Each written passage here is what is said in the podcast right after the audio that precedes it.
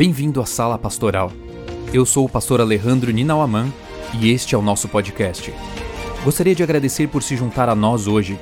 Esta é a série Reavivados por Sua Palavra, onde leremos juntos um capítulo do livro de Provérbios a cada dia. Espero que a reflexão de hoje o inspire e motive a viver o sonho de Deus para você.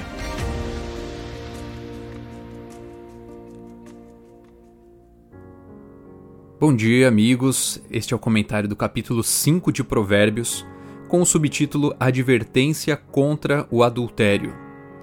Quando eu li esse capítulo, eu me lembrei do texto lá de Tiago, capítulo 2, verso 11, onde ele diz: Pois aquele que disse não adulterarás, também disse não matarás. Se você não comete adultério, mas comete assassinato, torna-se transgressor da lei. A ideia por trás desse texto de Tiago é que todos os mandamentos, juntos eles compõem a lei. Se você quebra um dos mandamentos, você está quebrando os outros.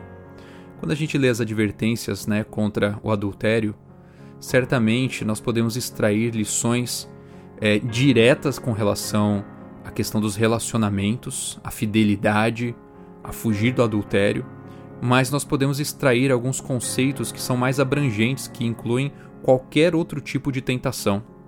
Por exemplo, no verso 3 a 5, Salomão diz assim: Pois os lábios da mulher imoral destilam mel, sua voz é mais suave que o azeite, mas no final é amarga como fel, afiada como uma espada de dois gumes. Os seus pés descem para a morte, os seus passos conduzem diretamente para a sepultura. Esse conselho que Salomão dá para o seu filho na verdade, ele pode ser aplicado também para uma mulher, tomar cuidado com um homem adúltero. E quando a gente pensar de uma maneira mais ampla, isso pode se aplicar a qualquer tentação. Porque é ou não é verdade, quando a tentação ela se apresenta, ela sempre se apresenta como algo gostoso, como algo legal, algo atrativo, algo aparentemente vai dar alguma vantagem, vai ser bom. Aquilo ali nos atrai mas quando nós praticamos o pecado, caímos na tentação, o resultado sempre é amargo. E você sabe muito bem, o pecado ele vai nos enrolando, vai nos envolvendo de uma maneira que ele leva você a cometer outros pecados. É aquela ideia de que uma mentira leva a outra, sabe? O pecado é assim, um pecado leva a outro. Quando você abre a porta para um pecado, ele te ele já está te dando mais chances de você abrir para outro pecado, um segundo pecado.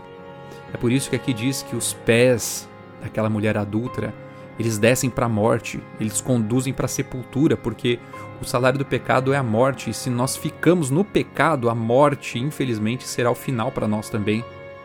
E é por isso talvez que Salomão lhe dá um conselho muito claro.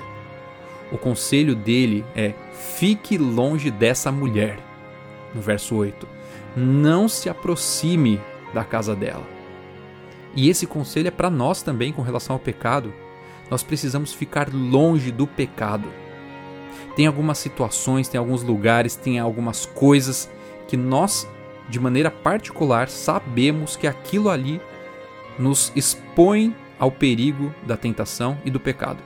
Nós precisamos ficar longe dessas situações, não nos aproximar essa é a única segurança. Assim como José lá na casa de Potifar, ele correu da mulher de Potifar. Finalmente, no verso 22, Salomão ele conclui dizendo que as maldades do ímpio o prendem. Ele se torna prisioneiro das cordas do seu pecado. Isso aqui, meu amigo, é verdade. O pecado ele prende. O pecado ele enche a nossa vida de, de preocupação, de medo medo de ser exposto, medo de ser descoberto. A melhor coisa nessa situação é nós realmente seguirmos o conselho de ficarmos longe da tentação, longe do pecado. E finalizando verso 15 e verso 18, que diz: Beba das águas da sua cisterna, seja bendita a sua fonte, alegre-se com a esposa da sua juventude. No conceito de, do adultério, Seja feliz com a sua esposa, com seu esposo. Valorize a pessoa que você tem ao seu lado. Não fique olhando né, para o gramado do vizinho que é mais verde, né, a expressão muitas vezes utilizada. E, e eu diria até mais, quando o assunto é tentação em relação a qualquer outro pecado. Geralmente a tentação ela começa quando a gente começa a olhar para as coisas que os outros têm, para algo que a gente não tem, para algo que a gente gostaria de ter. E o conselho do sábio é: olhe para aquilo que Deus já te deu. Olhe para aquilo que você já tem e seja feliz com aquilo que Deus já te deu. Seja satisfeito, seja realizado com o que o Senhor colocou nas suas mãos ou ao seu lado, seja uma esposa, seja um esposo, ou seja a casa que você tem, o seu emprego, a sua família, o seu carro, a sua posição, o seu cargo dentro da empresa. Seja feliz onde você está. Isso não está dizendo que a gente não pode almejar crescer profissionalmente e outra, outras coisas mais que você pode aplicar. Mas isso aqui está mostrando que o Senhor já nos abençoou muito. E quando o inimigo nos apresenta uma tentação, geralmente essa tentação ela é vazia, porque o que ele oferece, Deus já nos deu algo muito melhor. E Deus te abençoe e te ajude a ter essa perspectiva na sua vida, a ficar longe do pecado, porque o pecado só traz desgraça na nossa vida. E assim a gente vai ser muito mais feliz. Dê ouvidos ao conselho do sábio Salomão. Que Deus te abençoe.